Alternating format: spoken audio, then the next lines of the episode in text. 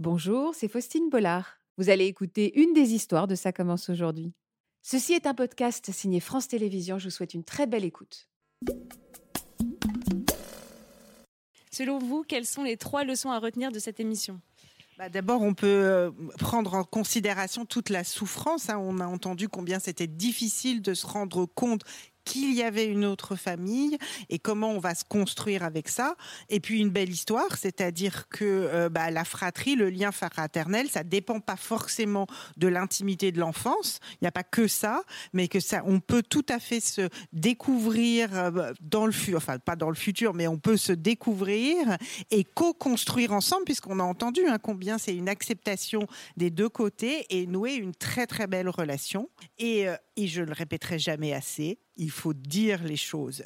Pas de secret, parce que c'est ce qu'il y a de pire pour les enfants. C'est ce secret, ce secret qui va se répandre de génération en génération. Et s'il y a une chose à retenir, c'est qu'il faut toujours dire. Alors, bien évidemment, avec un vocabulaire adapté aux enfants, selon leur âge, mais dire la vérité. Voilà, j'espère que ce podcast de Ça commence aujourd'hui vous a plu. Si c'est le cas, n'hésitez pas à vous abonner. Vous pouvez également retrouver l'intégralité de nos émissions sur France.tv.